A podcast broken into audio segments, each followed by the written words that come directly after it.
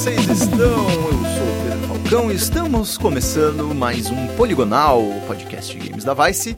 E hoje é um assunto terrível, um assunto horroroso, um assunto de dar medo em qualquer um de nós. A gente vai falar de jogos de terror e as particularidades deste gênero maravilhoso dos videogames que nós amamos tanto. E eu tenho aqui, como sempre, Bruno Isidro. Olá, Bruno Isidro. Olá, internautas. Queria dizer que eu fui enganado pelo Sexta-feira 13 de Dactar. Nós temos também aquela que é uma pessoa maravilhosa, escreve Senhora da Dama e da Noite e das Coisas Horríveis. É uma coisa, uma pessoa maravilhosa, pessoa que eu amo muito, Marie Declerc. Olá, Marie. Bom dia, Brasil. Boa tarde, Itália. Mais uma vez aqui nesse lindo podcast. Eu me sinto uma farsa, pois não jogo tanto videogame assim, mas adoro participar, gente. Vamos que vamos. Tudo bem, a Marie é nossa jornalista exímia aqui da, da Vice. Para quem quiser conhecer mais o trabalho dela, eu sugeriria começar pelo maravilhoso Crime e Castigo no Brasil, que é uma série incrível, que eu adoro obrigada, muito, muito sobre os serial killers brasileiros, é incrível. E também temos, é, enquanto temos, já que trouxemos a, a Dama da, das Profundezas e do Horror, também trouxemos o Lorde das Profundezas e do Horror nesse podcast, é, que é ele, que é um cara incrível, um cara maravilhoso também que eu amo muito, que é Maxon Lima. Olá, Maxon Lima. Como Olá, você está? Eu estou muito bem, um prazer estar aqui para falar sobre essas desgraceiras da vida e eu gosto muito desses contrastes de ah, é, é a dama da noite, mas eu amo, ela é horrível, mas é maravilhosa. Exato, é que isso. Lindo. É uma coisa maravilhosa. O Maxon, para quem não conhece, é jornalista e produtor e também youtuber no seu canal Mais Que Horror. A gente é games. Qual que foi para vocês o, o primeiro momento de tipo, caralho, o terror é muito da hora, mano, eu curto terror mesmo. Quando que foi para você, Maxon? Eu, eu sou um felizardo de ter um tio, aquele tio que te Sim. apresenta as coisas. Sempre é um tio, né? É, que, que, que, te mostra coisas incríveis enquanto você é, é, criança e não subestima a sua inteligência, nem subestima a tua idade, nem subestima nada. Ele vai te apresentando. E agora, especificamente com videogame, é, eu joguei alguns jogos em Atari, em Nintendo e tal, mas era mais associado a, pô, eu gosto muito do Fred Krueger, vamos jogar o jogo do Fred Krueger. Isso é jogo de terror? Evidentemente que não. Eu, mas assim, o, o, a primeira memória que eu tenho é, é Splatterhouse de Mega Drive. Nossa, Isso para mim é uma é, é, tipo um concurso na minha vida, um divisor de águas no, no jovem mancebo de 9 anos que ou 8 que jogou Splatterhouse 2 no Mega Drive e viu aquele, aquele terror de verdade no videogame. Era um jogo de plataforma, plataforma não, era um jogo de hack and slash, mas o terror era muito pulsante ali, né? Mas o, o, o, terror entrou na tua vida pelo videogame ou por filmes ou por não, séries? Não. não, eu jogava muitos outros jogos que não terror. O terror. Eu lembro, o primeiro jogo de terror que eu joguei foi o Halloween. Não, não, não. É tipo, o terror, a mídia terror veio, não, não, veio, veio contigo com filmes ou foi com jogos? Eu, eu tinha quadrinho cripta que eu pegava do meu tio. Nossa. E eu acho que eu, acho que o primeiro espirro de rinite alérgica foi quando eu abri um cripta embolorado e espirrei. Só que talvez seja minha primeira lembrança também com, sei lá, 5, 6 anos. Mas foi com filme, assim. É... E eu não sei qual é que era o critério do meu pai e da minha mãe de deixar eu assistir Hellraiser e Fred Krueger e Sexta-feira 13, sei lá. Eles não viam problema nisso e eu achava o máximo e assistia. Engraçado porque, é, como pode achar o máximo aquele monte de jovem sendo trucidado? Mas no olhar de uma criança é. É tudo deturpado. Era divertido. Né? Exatamente, exatamente. Aí depois você vai analisando a coisa friamente e você vê com problemática a sua vida, talvez eu conheça disso. Né? Mas, é. E para você, Marie, como é que foi esse primeiro momento de contato com o terror? É, games ou no geral? Geral, geral. Como o terror entrou na sua vida? É... Bateu na sua porta? Eu lembro de eu bem pequena, eu vi sem querer, eu estava passando na TV Iluminado, e isso me aterrorizou de uma maneira, assim, surreal. Mas ao mesmo tempo fiquei ainda fascinada com aquilo. Tinha algo que me causava repulsa, mas me atraía ao mesmo tempo. E tem outra coisa engraçada também, é que perto da minha casa tinha uma, uma loja de conveniência que vendia o jogo Diablo. Uhum. eu joguei anos depois e não é nada demais. Só que assim, tinha uma certa cena do Diablo que era uma. Acho que era tipo um vale, uma floresta com pessoas enforcadas, assim. Uhum, uhum. Isso, isso tinha na, na capa do, do, do, do, jogo. Eu fiquei aterrorizada com aquilo. Eu era muito pequena. Então, esse, assim, talvez foi um dos meus primeiros contatos com terror, assim, na minha quantos, vida. Quantos anos você tinha quando você viu Iluminado? Cara, eu tinha tipo uns seis, sete. Foi sem querer, assim. Minha mãe não iria deixar. É engraçado porque o meu irmão, ele era meio que vítima do, do, do meu gosto. Ele eu não tive... Assim, eu, sou filha única. É, né? Meu irmão era mais novo que eu e ele assistia as coisas comigo, coitado. E a única vez que eu lembro dele posso dormir com você, foi depois do Iluminado. Tadinho. É, eu lembro perfeitamente Eu dormi cena. com meus pais, sim, depois do Iluminado. e também dormi muito, muitas semanas na cama dos meus pais por causa dessa porra da capa do Diablo que tinha a, a árvore de pessoas enforcadas, assim. E, mas é engraçado que eu joguei o jogo, ele, tipo... Eu achei meio chato o jogo, assim. Não gosto muito de RPG, sei lá, esse formato, assim. A gente games. O terror nos games, de certa forma, começou. Primeiro, elementos de terror que você encontrava em alguns games, como, por exemplo, o, Diablo é um exe- exemplo disso, não é um jogo de terror, mas ele usava desses elementos de terror para construir uma narrativa.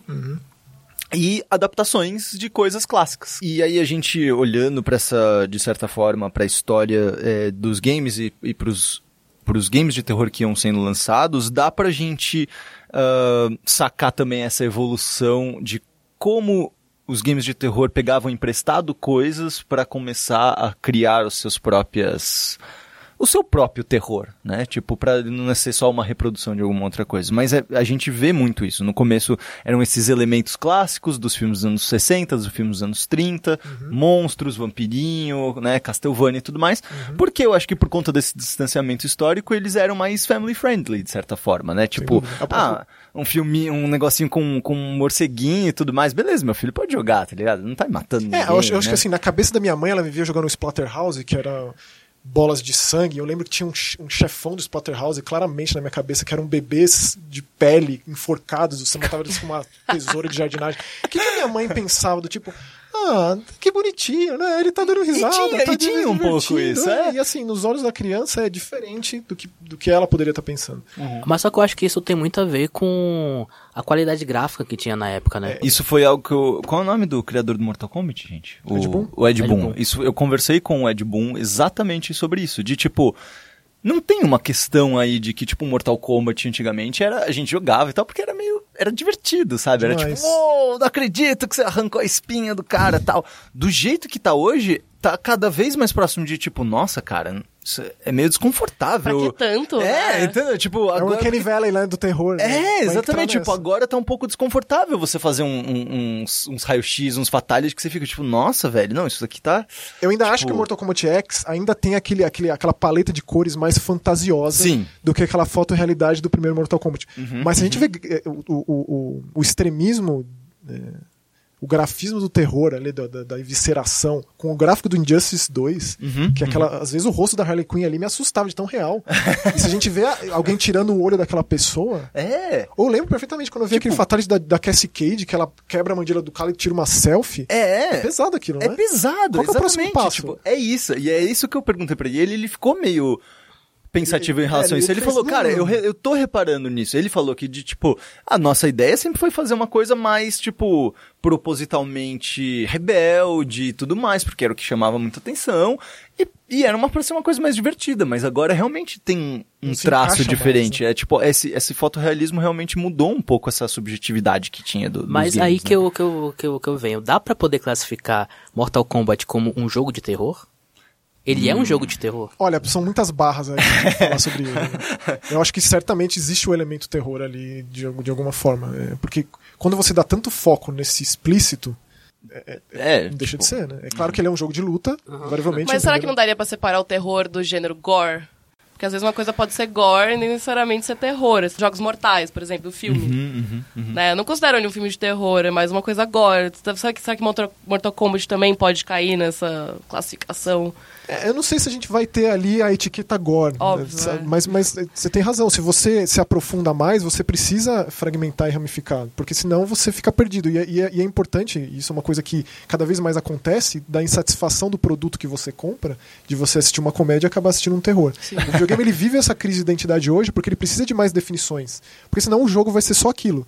Mas e se eu quiser que ele seja isso, isso, isso? É, e como ele vai me chamar? Onde eu vou categorizar ele? Ele vai estar aqui no Mario, aqui no Sonic, ali no Mega Man. Difícil de encaixar ele e eu acho isso maravilhoso. Uhum. É um problema que, na verdade. É um bom É problema, uma Exatamente. pluralidade que tá se é surgindo nos jogos, né? Que não Exatamente. existe mais só um jogo que é só tiro, ou um jogo que é só de terror, um jogo que é só aquilo. São vários elementos, né? Isso. Mas puxando até pro que o Falcão tava falando de realismo, conforme eu fui crescendo e os jogos foram evoluindo, ficando mais realista, eu, eu comecei a ficar cada vez mais com medo de jogos de terror por causa do realismo. Sim. Eu, na, na época do é, PlayStation 2, principalmente, que eu comecei a perceber, por causa daqueles jogos do Fatal Frame. Que eles, que eles, que eles já Nossa. começavam a ficar muito mais fotorrealista e eu já ficava muito cagado de medo. O Fatal, É, o Fatal muito. Frame foi particularmente inteligente porque Nossa, era uma geração arrepio que não era. A Frame. geração PS2, Xbox One ali não era uma geração muito evoluída tecnicamente. É claro que quando a gente vive aquilo, meu, o Metal Nossa, Gear 3 aquilo é, era... é sempre legal passar por É, isso. é.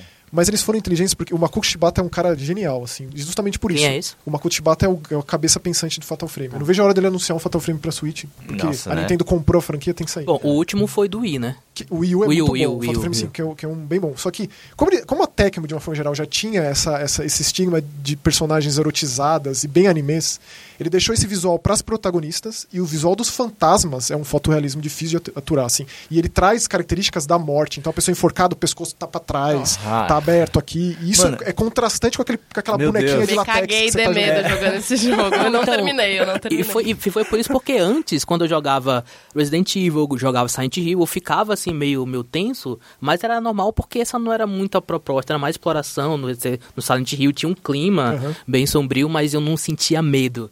Fui começar a sentir Fatal medo deu com medo? Fatal Frame que eu não consegui terminar. Tem uma cena do Fatal Frame 2, é bem no começo, e eu gostava de mostrar pras pessoas. Eu tinha, acho que, sei lá, 15 anos na época do Fatal Frame 2, e eu levava meus amigos pra mostrar essa cena, que era no começo. Ah, é, pra Max, é muito vocês. Tipo, que, que você. Eu gostava de olhar as pessoas. Então, é uma cena bem no começo, que tem as duas irmãs, né? As, as gêmeas no começo do jogo. E aí elas estão. Elas veem que uma luz acende numa casa. E aí, uma mão, uma- tem uma mão no ombro de uma delas, ela põe a mão em cima dela, pensando que é a irmã dela, a irmã dela passa. Eu lembro, eu, eu lembro dessa cena. né? Eu lembro E aí cena. eu mostrava isso pras pessoas e as pessoas, elas. Era, era tipo o auge do terror oriental chegando no ocidente, pós o chamado.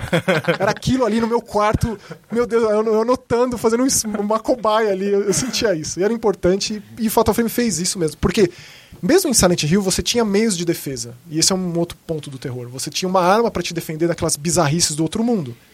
Fatal Frame você tinha uma máquina Uma fotográfica máquina fotográfica. que você tirava foto, por mais que tinha, tenha aqueles elementos videogameísticos que você ganha ponto, você aham. a sua máquina e colocar a pedrinha lá que te dá um poder que paralisa o fantasma. Ainda assim, é, foi talvez um dos mais importantes é, é, protagonistas indefesos dos videogames ali, para trazer essa ideia, que já tinha existido lá no Clock Tower, que foi um jogo bem pouco popular no ocidente. Uhum. Fatal Frame popularizou mais Eu isso. só queria terminar o pensamento que, tipo, teve essa evolução e eu pensava que era porque ele tava ficando mais realista. só que isso mudou, acho que em 2011, 2012, quando saiu um pequeno jogo grátis chamado Slender.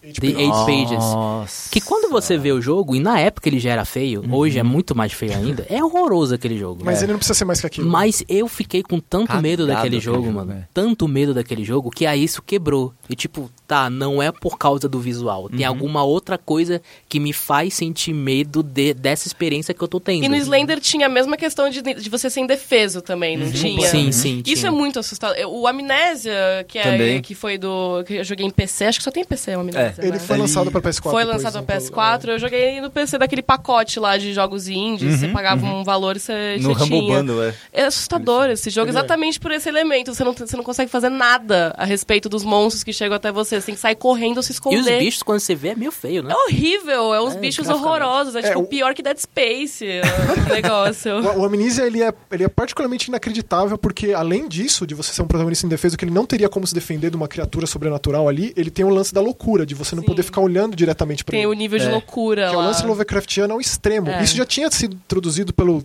Call of Cthulhu da Bethesda. Isso é muito bizarro. Pegar pra analisar o Call of Cthulhu que saiu de Xbox e de PC, saiu de PC muitos anos depois. Isso, isso não tinha no Eternal Darkness? o Então, nível de, de, de O Eternal Darkness é, existia, o jogo de GameCube lá da, da Silicon Knights, é, É. mas ele, ele era uma coisa mais roteirizada. E depois de certo tempo você conseguia encaixar isso. Você sabia que a televisão ia desligar dentro do jogo, que o volume ia, ia abaixar, que o seu personagem ia ficar pequeno, e isso é, meio que quebrava o elemento de jogo, assim. Não era uma coisa tão Era meta- ligada mais a metalinguístico gameplay. quase, né? Exatamente. Você se adaptava do mesmo jeito que você se adapta ao cachorro pulando do- da janela do Resident Evil no, no susto clássico dos clássicos da vida. Sim, sim. O, o Amnesia era 100% do gameplay, ele, nem, ele mal tem cutscene, né? Eu, eu acho que foi esse o grande trunfo ali. Você não podia ficar olhando diretamente para a criatura e isso mudava o seu ambiente. A ponto de, por exemplo, você olhar uma pintura e é uma, um rosto demoníaco que depois você olhava de novo era um rosto de uma mulher. Nossa. Esse tipo de coisa é um, é um elemento até de certo ponto subliminar que foi usado em muitos jogos, inclusive no Resident Evil 1, quando na tela de load a maçaneta gira pro lado contrário. Ah, tem, tem essa teoria clássica. E é, um, né? e é um elemento subliminar que te deixa desconfortável sem você saber. Tem alguma coisa aqui que não é normal e eu não sei o que é, mas eu não estou normal. Ah. E o jogo faz Tem alguma muito coisa isso. certa que não tá errada aqui. É um Jequiti que aparece, você não percebe, sabe? Que pisca. Assim. Silent Hill também, acho que aquele The Room brincou com isso também. Tinha a questão da vela que você colocava na. Acho que no can- Não sei se era- se era esse Silent Hill, mas você colocava uma vela num canto de um quarto. Era e ela... The Room. Era o The Room, né? E ela apagava. É, assim, o The Room, ele, ele são duas realidades. A realidade do quarto, meio vida real do protagonista, Sim. e o sonho que ele era transportado para Pelo buraco lá, né? Isso, o buraco que aparece, ele tá preso dentro de casa, um buraco no banheiro leva ele para outra realidade. Eu tenho, e eu tenho um problema muito grande, já mencionando que vocês estão mencionando esse jogo, é, numa parte que não tinha nada de terror, que era justamente quando você ficava olhando pela janela. E Nossa. você tentava, tipo, encontrar as coisas na rua. O tempo todo eu ficava olhando, meu, cagado de medo, assim, tipo, mano, alguma hora eu vou encontrar alguma coisa, alguma hora eu vou olhar pra alguma coisa e vai estar alguma coisa errada. Eu, eu, tô, eu tô meio emocionado de estar falando de Silent Hill The Room, porque ele é meio que um jogo maldito. Ele é um As jogo pessoas- maldito. As pessoas falam Eu, que é eu, eu horrível. adoro The É. Room. Eu Eu adoro joguei The uma vez, mas não terminei também. Entre os fãs, e esse- essa coisa, por exemplo, a menina, eu nunca lembro, a Cynthia, sempre, sempre, sempre lembro, a Cynthia no metrô, ela morre de uma maneira cruel, toda cheia de sangue, o cara acorda e ela tá sendo levada pela ambulância. né? É, sim. Tipo, isso, e- e- esse tipo de coisa não era muito comum, assim, a gente Não, ver. Era um não era. e ainda mais em Silent Hill, que Silent Hill sempre teve a proposta de ser tão diferente um do outro. Uhum. Mas só que tem esse, esse lance porque ele tem, ele tem o nome Silent Hill e ele Ele era carga. o The Room. Ele, ele, Carrega. traz, ele traz consigo todo o negócio da série universo, porque ele não né, seria do- um É. Silent Hill. Ele seria um jogo de Ele terror só chamado seria The um Room. jogo The Room. né? Ah, E a Konami, com medo de não canibalismo e de séries De próprias, séries, ela né? resolveu. E eu acho que assim,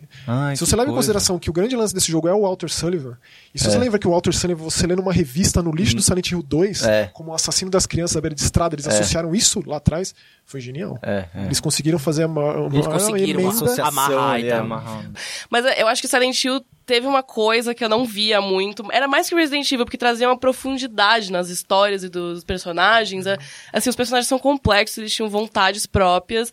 É digno de literatura aquilo. Concordo. Eu acho que as histórias do Silent Hill e os personagens eram muito assustadores justamente por causa disso, desse cuidado com a roteirização. Uma coisa que eu gosto muito dessa parte psicológica, Silent Hill, e é exatamente isso que você tá falando, que é o que eu acho que Silent Hill pega emprestado de literatura. Que é esse tipo de profundidade, que é exposição, tipo, mano, eu vou. eu- sabe quem faz muito isso? Usa o Mac. Ah, sim, E o Uzumaki do Ito, você tá e o falando? Ito, em geral, É, faz não muito me deixem isso. falar de Junji Ito, É, eu eu, sou você é muito malu- fã dele. você que me assim, apresentou li ele. muito, quase tudo dele. assim. Não, e é exatamente. Me, Silent Hill me lembra muito a forma como o Junji Ito usa o terror, que é de, tipo, esfregar na sua cara algo horrível. Tipo, Sim. mano, você vai ser obrigado a ver num spread de você não duas pode- você páginas. não pode não olhar, Você não pode assim, não olhar. é. Tipo, você não tem como desviar o olhar. Tipo, esse é o grande lance, eu acho que narrativo dele. E Silent Hill tem isso. No 2, eu lembro de uma parte que eu, tipo. Eu, ficava, eu fiquei chocado como que os desenvolvedores podiam simplesmente fazer isso. É, o, o grande vilão do, do Silent Hill 2 é o famoso Pyramid, Sim. Pyramid Head.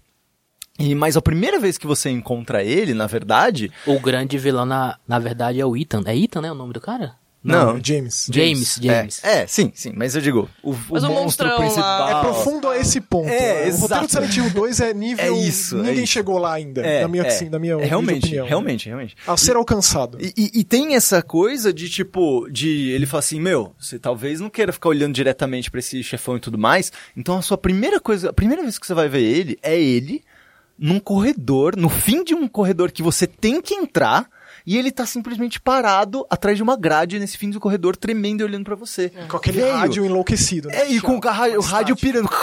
Tipo, mano, cara, aquilo eu não conseguia entrar no corredor. Tá ligado? Eu falo, não, mano, os bichos vão me atacar e tudo mais. Eu falo, mano, entra. E é muito maluco isso, porque nada acontece, nada acontece. A única coisa que ele faz é exatamente isso do Jiu-Jitsu. Ele só vou esfregar na sua cara esse monstro, velho. E você vai ter que olhar pra ele. Você, é obrigado, você tá num corredor. Você é obrigado a olhar pra ele, tá ligado? E é isso que eu acho que é maravilhoso do Silent Hill. Olha, sa- essa profundidade, essa forma de, de, de expor o terror gráfico dessa forma. Assim, de, tipo, E é tão legal a gente estar falando tanto de Silent Hill, que é uma série abandonada, esquecida. Foi Konami, sabe? Cara, é funk Konami, cara. Pelo, mano, é- é- o Playable Teaser, é, o, P- o PT, cara, de verdade é uma das coisas mais frustrantes Da da, história minha, dos da videogames. história dos Ah, videogames. sim, é, foi a maior coleção cortada do mundo. Do É o assim. coito interrompido, Foi, é o foi maior coito interrompido, cara, porque É? os fãs de Silent Hill já, tá- já é cachorro morto, É. sendo Sim. chutados ali. O Downpour, ele não é um jogo ruim.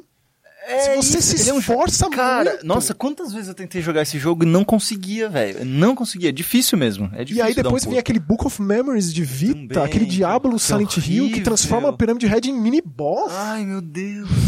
É da WayForward, não é um jogo ruim, um jogo... Mas, É isso, é. é. Eu lembro, inclusive, quem... Ele é bem feitinho. O produtor na época ele ficou revoltado do tipo, fãs de Silent Hill, vocês são insuportáveis. Dê uma olhada pra Final Fantasy, os caras gostam de Dissidia, os caras gostam disso. Por que não podemos fazer o mesmo com Silent Hill?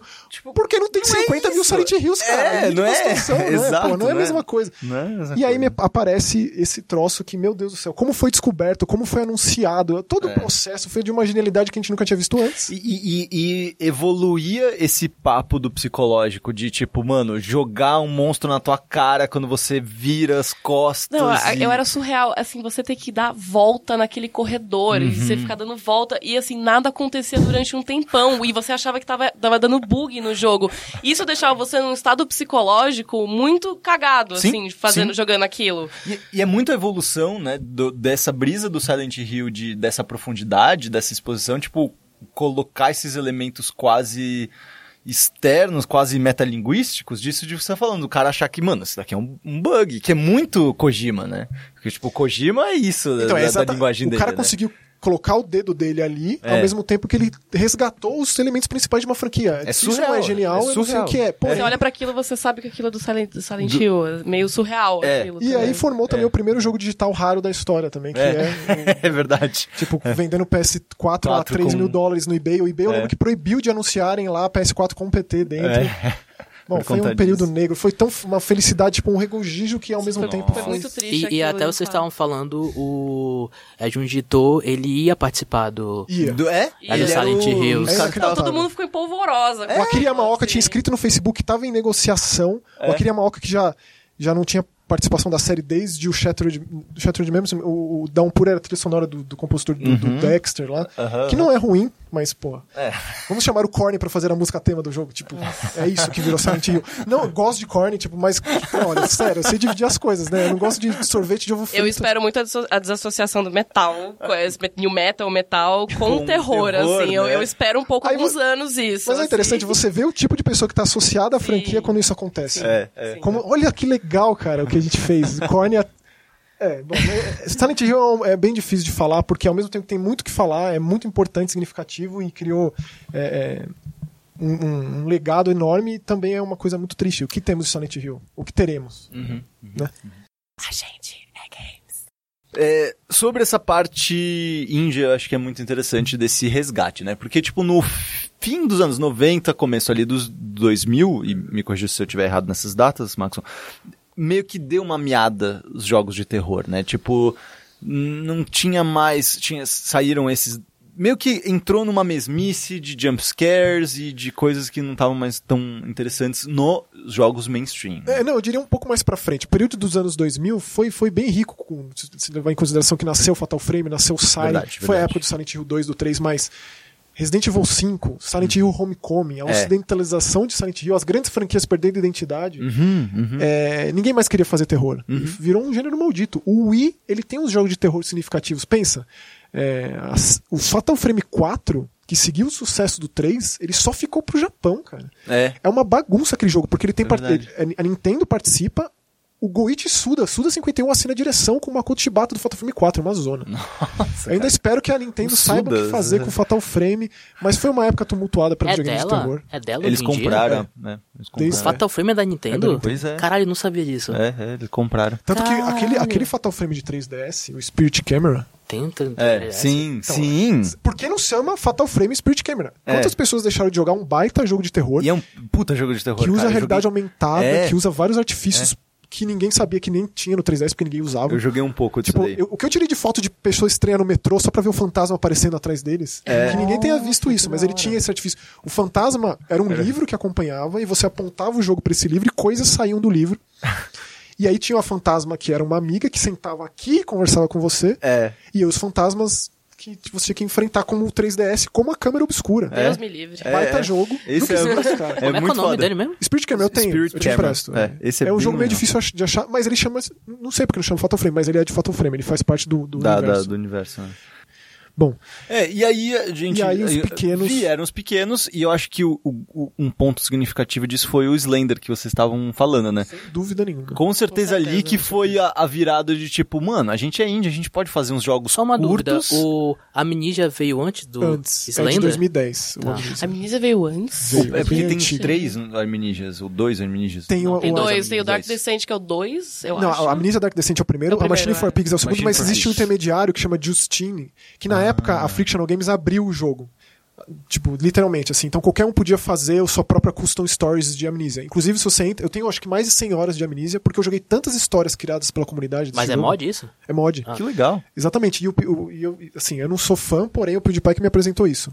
Gritando, esgoelando nos mods da vida, e aí popularizando um terror que poderia ser pequeno, não fosse por ele. E é esse o ponto, tipo, o- o- foi uma junção ali, que essa, no- essa renascença de terror que veio nesses nos últimos 4, 5 É anos. no, é o melhor nome. É, é uma renascença mesmo de terror não, que peraí, veio... tu tá falando 2010, pô. Faz Não, não, oito não, anos. não. Não, mas calma, assim, você aí você vai foi, entender. foi uma coisa mais compassada. É. O negócio pegou, tipo, ladeira abaixo depois do Slender, 2003, E 2012. foi por mais pra justamente dessa junção do, da, da liberdade artística dos indies, Uhum. que eles podiam fazer umas coisas muito doidas, com a popularização dos youtubers, que, tipo, meio que abraçou essa, essa, esse gênero, de certa é, forma. deu né? um norte para os grandes Deu um produtores. de novo. norte, Da mesma isso, forma isso. que é, essas- esses grandes jogos influenciaram esses indies, essas pessoas que fizeram esses jogos, que retomaram a coisa toda, é, eles também resgataram a identidade das grandes franquias. Uhum.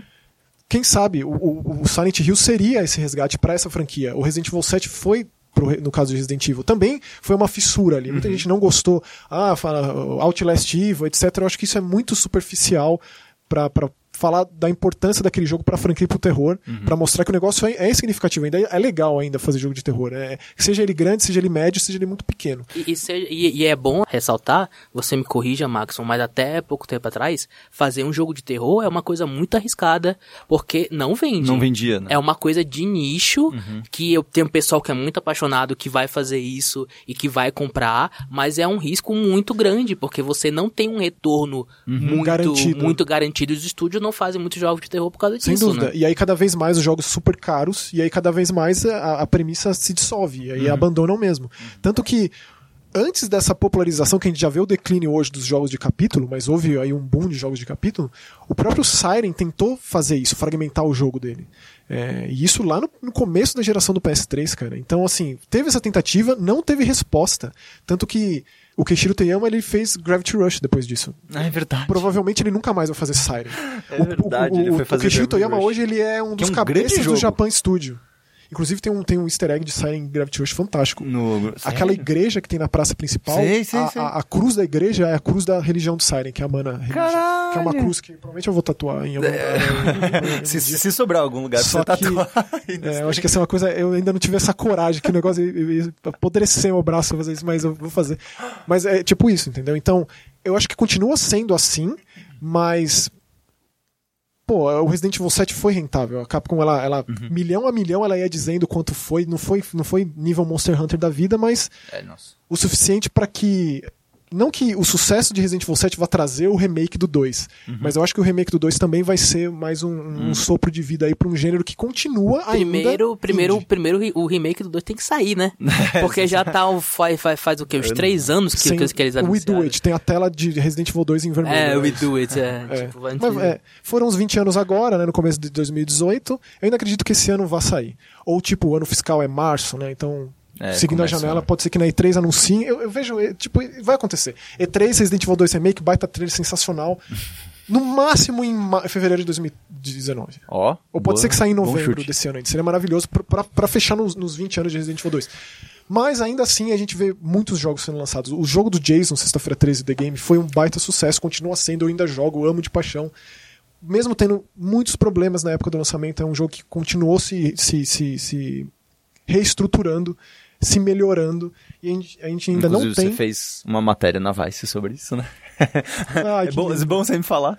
É, e, não, e, e uma coisa que é interessante é que esses indies que a gente tá falando, né? Tipo, principalmente. Amnesia, Lone Survivor, Lone Never Survivor, Ending Nightmares, é, Todos eles- Date Pages. iniciaram essa nova onda dentro também do, do- do- dos games mainstream, Uhum. que também trouxeram é, esse personagem que vocês já mencionaram algumas vezes aqui, que é o tal do protagonista indefeso. Eu acho que foi a, a consolidação desse personagem, tipo, popularizou muito depois. A popularização e a maldição, E cara. a maldição. Porque o Outlast também foi, depois do Amnesia, esse que, que, que, explodiu a coisa toda, mas eu já vejo isso como um grande declínio. Porque é, a- a- você revidar o perigo é inerente do ser humano também. Não é natural até certo ponto. Quando você está lidando com medievalismos, um cara num castelo feudal, é uma coisa. Quando você está aqui na vida real, é, você não ia aceitar isso de um filme espanhol chamado Sequestrados, que pessoas vão invadir tua casa e você só aceita ou fica escondido debaixo da cama. Então, assim, também tem jogos que tentam te colocar meios para que você revide de uma forma que ainda não foi muito bem estruturada, porque a questão da morte ela é extremamente debatível e no terror mais do que em videogame de uma forma geral, é, por conta da repetição, etc. Mas ainda, ainda não, se, não se encontrou a nova fórmula. Eu gosto muito daquela fórmula que é um 2D misturado um point and click com uma resolução de puzzle, que é daquele cara que eu tô tentando te convencer da importância dele, Oh. que é o polonês Remy Mikalski, o cara que lida com depressão e suicídio nos seus jogos sim, sim. que eu tô esperando muito. Pra mim é o jogo que eu mais espero esse ano, né? Que é a conclusão da trilogia dele. É, que se você bate o olho, talvez tenha um apelo, mas não pra massas. Se você bate o olho em Outlast, você tem talvez uma vontade de jogar. Aquele manicômio seduz o fã de terror. Se você bate o olho em The Cat Lady, não sei. Provavelmente não. Ah, vocês acreditam que a ação mata um pouco do terror? Tipo, quando você parte muito pra esse lado de ação, mata muito. Por que, que eu quero dizer isso? É, tem uma. Tem muita gente que não consegue jogar Dead Space por conta dos sustos e tudo mais e tal. E, e quando eu morava com o Daniel, inclusive, era muito curioso que a gente, tipo. Eu jogava os jogos de terror porque ele só assistia porque ele não conseguia jogar de fato. E eu conseguia jogar os jogos de terror, a forma como eu jogo os jogos, alguns jogos de terror, que é possível jogar isso, é que eu jogo com raiva. Tipo, eu troco meu medo por ficar muito puto. Então, tipo, o Dead Space, por exemplo, é tipo, vem então, bichão, vem caralho, vem porra. Aí eu meto uns tiros e fico pisando lá, pisoteando, que tem Olha, aquele um botão fosse- exclusivo pra né, pisar nos- no- na cabeça dos bichos, que eu amo aquele botão. Se você E- consegue controlar isso dessa forma como se fosse um botão, parabéns, cara. Tem É, gente que eu- precisa de muito remédio aí pra fazer isso. Talvez. É, Mas, Faço eu, tipo, do seu psiquiatra. né?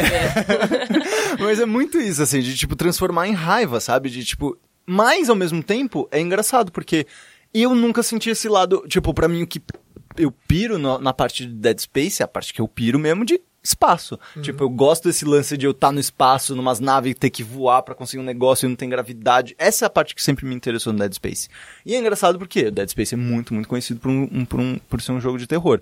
E o Dead Space é um ótimo exemplo, inclusive, como série, assim como Resident Evil, de como a ação acabou estragando esses elementos mais de terror. O 1 é muito mais terror, aí o 2 é mais ou menos, aí o 3 é só tipo uma Mas esse bosta de ação. Assim. É o conceito ocidental de, de continuação das coisas, de sempre mai, mais e mai- maior, mais e melhor. Vamos pegar tudo que tem ali e colocar mais, mais, mais, mais, mais, mais. Se você, por exemplo, pega o, o Resident Evil 2, ele não anula o primeiro. Uhum. Eu acho que, pelo menos até certo ponto, o, o- a filosofia do game design japonês dif- difere da ocidental. Nesse sentido, o GTA Vice City é muito mais que o GTA 3. O San Andreas é o dobro do. O, o mapa do, do, do Just Cause 3 é 5 milhões de vezes maior que o 2. E as coisas se Mentalidade mais europeia, colonialista, de tem que ser maior, mais. Isso na geração passada, que teve, teve um, não vou dizer declínio, mas teve uma ascensão do, do, do game design ocidental, dos jogos de tiro, dos jogos de tiro em primeira pessoa, é, do- dos jogos anuais, dos jogos que dão muito dinheiro. Tipo, pra qualquer pessoa que trabalha com videogame ver o sucesso do Modern Warfare vai pensar, meu, eu quero que meu jogo também faça, passe por isso. Uhum. O Resident Evil 5 é, o- é, É, nossa. O sucesso de Gears of War fez o Resident Evil 5 ser o que ele é. É. Se você pega ele estruturalmente o que ele era quando foi anunciado e o que ele virou depois, não dá pra nunca dizer se foi melhor ou pior. Mas Uhum. Sim. mudou em decorrência do sucesso do Gears of War na época. E o Gears of War existe em decorrência do sucesso do Resident Evil 4. Resident Evil 4 existe por conta do fracasso do Resident Evil Remake no GameCube em 2002. Então é, é bom fazer o estudo pra você entender de onde as coisas vêm. Uhum. E certamente o Dead Space vem dessa crescente do terror que Resident Evil 5 Uhum. Todo mundo gosta de falar que não gosta, porém, era, o- era o jogo mais vendido da. Capcom até o Monster É. Hunter World agora, não é? É, é. E aí, como você lida com isso? Sabe que, o- que logo abaixo do Resident Evil 5 foi o Resident Evil Tipo, 6. mano, os, os dados estão aí, né? Tipo, Como tá você lida o com bagulho. a, ah, a satisfação dos fãs que no, no meu, no- lá no Facebook da minha página estão me xingando, porém, todo mundo compra. O que, que eu faço com esse número? O que, É, que eu posso é. fazer? É difícil, cara. Então, Sim, sim. o Dead Space. O que, que vai ser de Dead Space? Não sei. Mas Uhum. na geração passada foi talvez a única nova franquia de terror grande de console significativa. Uhum. Porque a geração passada foi terrível pro terror mainstream, cara. Uhum, Tanto que o- os indies que resgataram a coisa toda. Se a gente Voltou com os índios, né? Eu, vou- eu vou chegar lá nesse papo, mas é verdade, voltou com os Assim, índios. eles foram, eles foram é, é, imprescindíveis. Se não fosse por eles, eu não sei o que seria do terror hoje em dia. Sim. Porque produções pequenas, menores, ali no submundo dos PCs, um Outlast da vida, eu nunca pensei que, do jeito que o Outlast foi concebido, É, então. com aquele monte de terror gráfico, de, de cropofa- Uhum. coprofagia que existe naquele jogo, e pra baixo, daí pra baixo, isso tá no Switch do jeito que é, Uhum, uhum. eu acho que é uma evolução. é, o videogame está é rumo à vitória. mídia livre. É, Posso colocar estupro no meu jogo, que não vai ter problema, dentro de um contexto dentro, maior. Claro, claro, óbvio. Não é mais brinquedo, mas É. isso tudo é, é tão complicado. E o terror, querendo ou não, é, é onde isso pode ser debatido de uma forma mais direta. Mas, mas voltando pra essa questão da ação, vocês sentem que a ação tira um pouco? nada não tem que você problema, não. Essa ação... Vocês sentem que essa ação tira um pouco da, da tensão do terror, por exemplo? Eu acho que tira. É, acho que um dos motivos que eu perdi o interesse, inclusive, estavam falando de Resident Evil, foi justamente isso, assim. Já começava a virar um, um Tipo, filme de, Que pegar essa de guerra, quase. É, era tipo, meio chato. E eu gosto, eu acho que o que me leva a jogar é, games de terror é o que a gente tava falando da impotência que você tem, Uhum, sabe? E que eu acho isso bem realista. Que a gente, muitas vezes, perante uma situação de terror, a gente não faz muita coisa, né? Então, sim, por hora, é, às vezes a ação sempre me deixava um pouco frustrada, sabe? Uhum. Eu achava já meio, ah, Porque, tipo, o terror, ele só faz. como- se a gente voltar pra aquela definição que eu tinha do começo, de tipo, o terror é meio que brincar com o medo, a exposição do medo, a partir do momento que você tem um lança-granada, velho, você não tem medo. É, tipo, eu não teria. Mas o, Pra mim, o equivalente de eu andar na rua com spray de pimenta. Óbvio, assim, eu continuo tendo receio de alguém vir e tentar me estuprar ou algo do tipo. Mas eu tenho um spray de pimenta, sabe?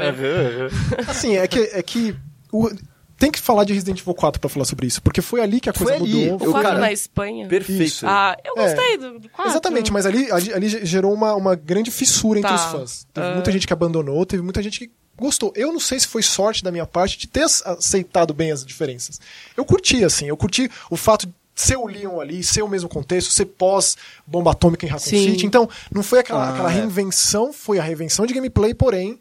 Ainda temos uma série continuada, que pra mim é sempre um grande mérito de Resident Evil, que são, é uma série continuada. É cara. meio surpreendente, Sim, mas até o sim. 7, que não tem nada a ver com nada, ainda tá se ligado. Ainda no- assim tá ligado ao coloca aquele. É, você lembra? é aquela surreal vez que a gente essa conversou, ainda não tinha sido admitido que aquele, aquela pessoa É. no final era o Chris. É. Pra eu mim ta- isso tá eu tava difícil. puto já por causa disso. E aí, a associação. Ah, porque ele parece com o Hank do epílogo do Resident Evil 3, mas não, é o Chris. Ah, aí é o Chris porque a gente teve que mudar a engine e tem que Cara, parecer eu, eu, real. eu, eu achei isso tão, Eu ainda não aceitei tão isso. brochado. Not a Hero tão brochado. não foi o suficiente, longe Então, disso. é, mas, aliás, Mas esse mesmo- DLC é um bom exemplo disso, de tipo, desse DLC tava, mano, porra, eles conseguiram voltar, de certa forma, essas origens de terror, de explorar mansão e você ser meio, tipo, é, é, indefeso e Mas aí tudo tá o mais. Lá. Aí o DLC é tipo, não, agora você tem esse cara que é um agente fudido de forças especiais, com um colete à prova de bala, metendo chum. Mano, se, o- se o Chris fosse o cara do, do, do jogo inteiro, tipo, a gente tá, tá fudido. É, isso mostra. O jogo assim, ia ser uma merda. Mas querendo ou não, é, na base, Resident Evil é sobre policiais É. lidando com uma situação ali que. Mas isso Tem, fica tem. principalmente contrastante quando você vê os outros DLCs que saíram antes do Resident Evil 7. Exato. Que Exato. tem um, tem O um da- que é o da- do muito. quarto da Margaret é excelente. Do, do É. quarto, que é meio que um escape room, mas só que em videogame, né? Completamente. E é, tipo, é maravilhoso. É, e, é. e, pra mim, experiências em videogame de terror deveriam ser menores. Uhum, Porque chega um tempo em que você fica Que gasta, né, o... anestesiado por Uhum. aquilo. Tanto que quando eu olho hoje pra trás, pra Resident Evil 7, eu prefiro muito mais rejogar a demo do Resident Evil 7, que é o The Beginning Hour, É. que é uma que é uma narrativa legal. meio que fechada em si, É, que é não um- tem parte uma- do uma jogo, do que voltar e jogar de novo Resident Evil 7. Eu me sinto muito mais impelido a querer ter aquele medo, vamos dizer assim, muito mais intenso e Do que a coisa diluída, né? do que aquela coisa diluída que é, que é um 7. E eu acho que é por isso que quando os, os jogos os jogos de terror tendem a ser muito grandes, eles acabam indo pro, pra, pra ação, porque precisa Olha, Isidro, encher a linguiça. Eu gostaria muito que você um dia tentasse jogar Siren. Eu sei que ele. Sei lá, não Eu tem... conheço, mas Você só que eu sabe. nunca. Eu nunca. Siren é um jogo de tive- terror, 50 eu nunca horas mais. tive, tive medo. Você joga- Meios. É 50 horas mais, assim, é, é gigantesco. Você joga com 10 personagens diferentes. Ele tem uma, uma linha de tempo muito estranha, mas tudo faz sentido se você se predispõe a entender o que o jogo quer fazer. Ele é o único jogo que você entra. Por exemplo, isso é uma questão muito interessante de game design de terror, que eu já perguntei pro Thomas Grip lá, o diretor da Amnesia, ele não me respondeu, eu fiquei chateado, do tipo, você entra aqui, você examina essa mesa, você pega essa caneta aqui. Pra quê? Por que, que você pegou essa caneta? De todas essas coisas, é esse item que você pega, porque provavelmente você vai resolver um quebra-cabeça lá pra frente, você vai precisar dela.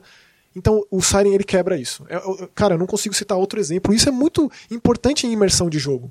O significado daquilo. Ah, é, é, eu preciso escrever alguma coisa ali. Então eu venho aqui e eu pego essa caneta, que antes não tinha significado nenhum pra mim. Então essas questões que podem parecer pequenas são muito interessantes de game design de terror. Podem fazer toda a diferença em, jogo, em jogos.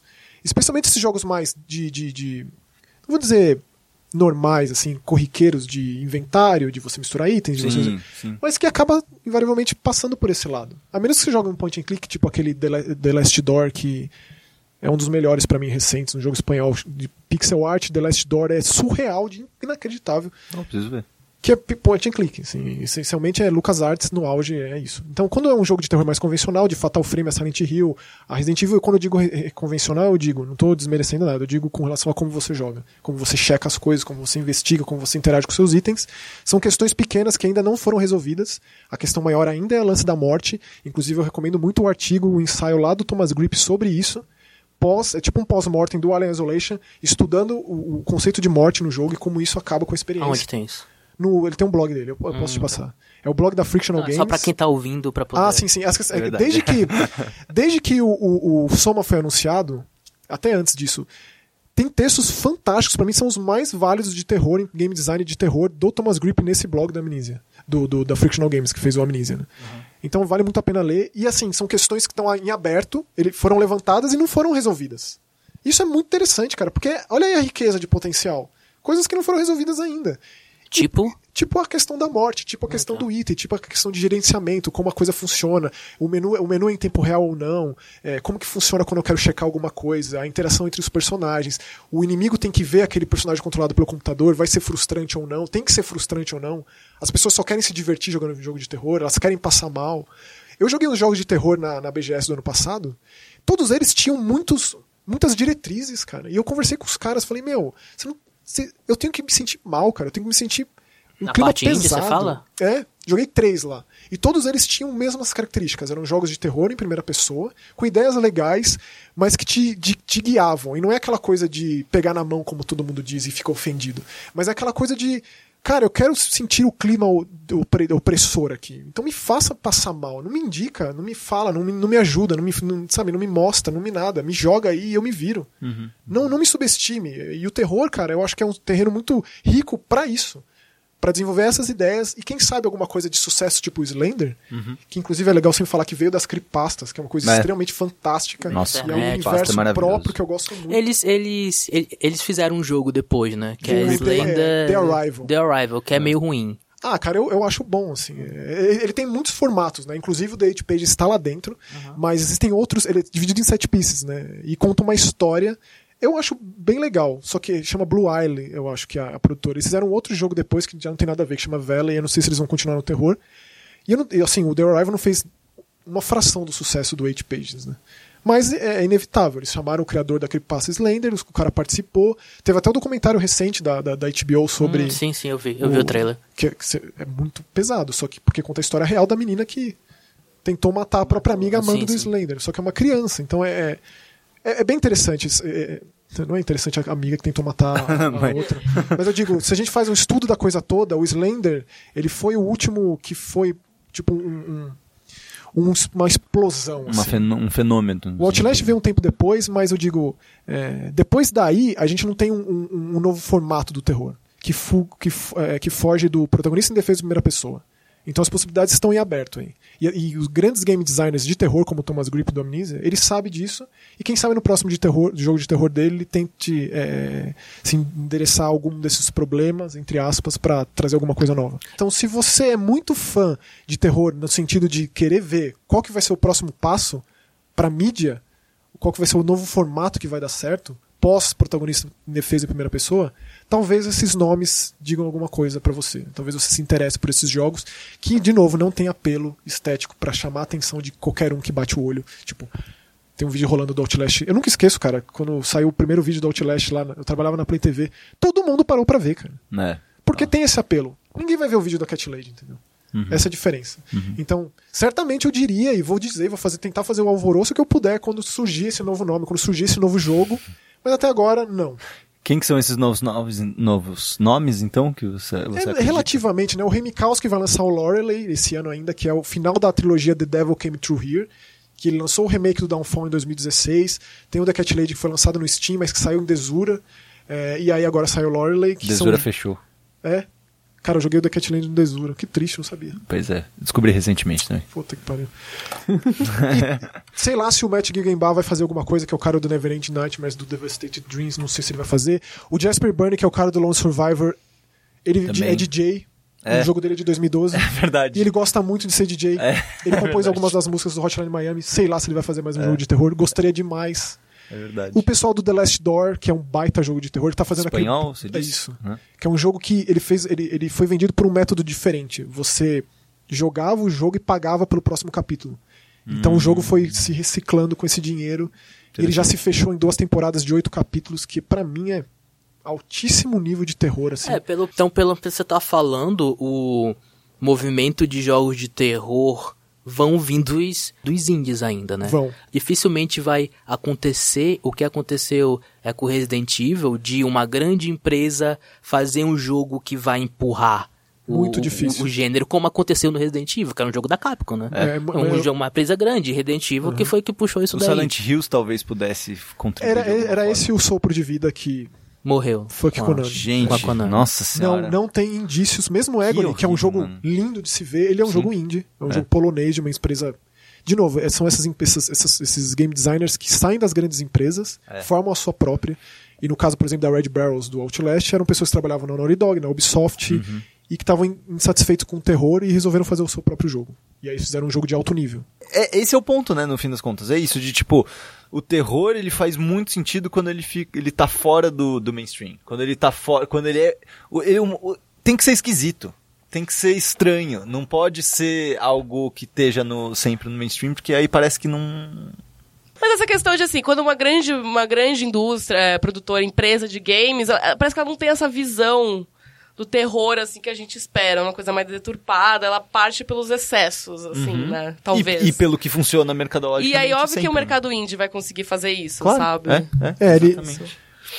É isso. Bom, gente, então, muito obrigado de verdade por terem vindo. Marie, você conseguiu tirar o tempinho maravilhoso pra vir conversar. Muito obrigada por me deixar falar assim, das coisas que eu não sei de videogame, não, não lembrar jogos, mas muito obrigada pelo espaço, como sempre. Muito obrigado e muito obrigado, Maxon. Onde Imagina, as prazer. pessoas podem ter mais Maxon Lima nas suas vidas? No meu canal de YouTube. Lá tem, tem, tem eu. Toda quinta-feira falando sobre desgraceiras com muito amor. É youtube.com.br masquehorror. Inclusive, eu preciso ir pra casa pra postar o vídeo hoje. Olha, bom, bom saber. Muito obrigado, Brunzinho, como sempre. Por nada. E eu sou o Pedro Falcão, vamos ficando por aqui neste tenebroso podcast de games poligonal e voltamos semana que vem.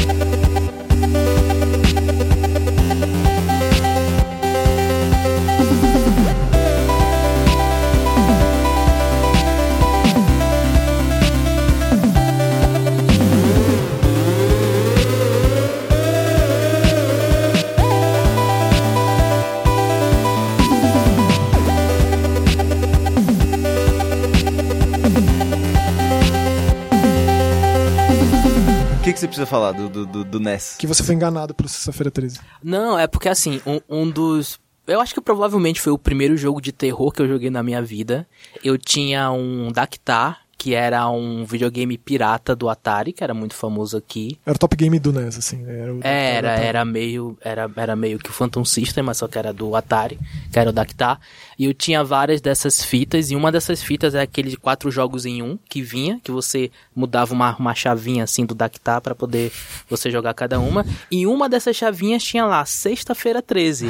E a, a minha infância toda eu pensava que aquele era um jogo do sexta-feira 13, que você tem é num corredor, você é uma mulher, e aí tem o cara com uma faca, que eu pensava que era o Jason, que vinha pra, pra cima de você e, e. E você tinha que fugir dele.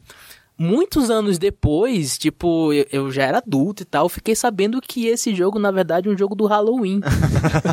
Mas só que aqui no Brasil, pelo menos, tipo, eu sempre via como jogo do Sexta-feira 13. E eu fiquei a minha, a, a minha vida quase toda pensando que o primeiro jogo de terror que eu tinha jogado era de Sexta-feira De 13. Sexta-feira, Mas, na, mas na real foi um jogo de, de, de Halloween.